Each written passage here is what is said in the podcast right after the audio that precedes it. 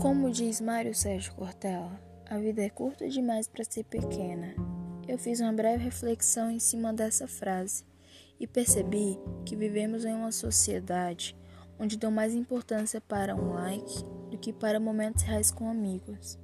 Bom era o tempo que se juntava todo mundo para jogar futebol na rua, onde as traves eram marcadas por chinelos e o time que perdesse pagava dolinho e hot dog para todo mundo. Tempo esse que se comprava xilito e via um sachê de ketchup dentro. Hoje em dia é todo mundo vidrado em um smartphone. Nós nos tornamos dependentes deles.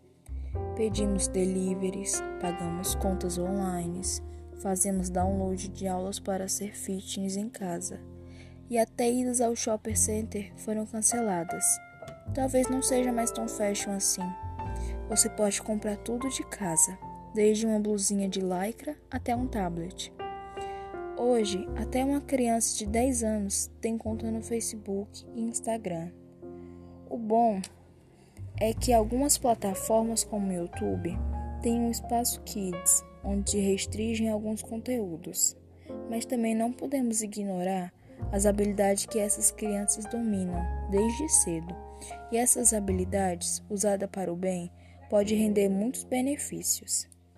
É importante evoluir, mas temos que tomar cuidado para não nos tornarmos dependentes.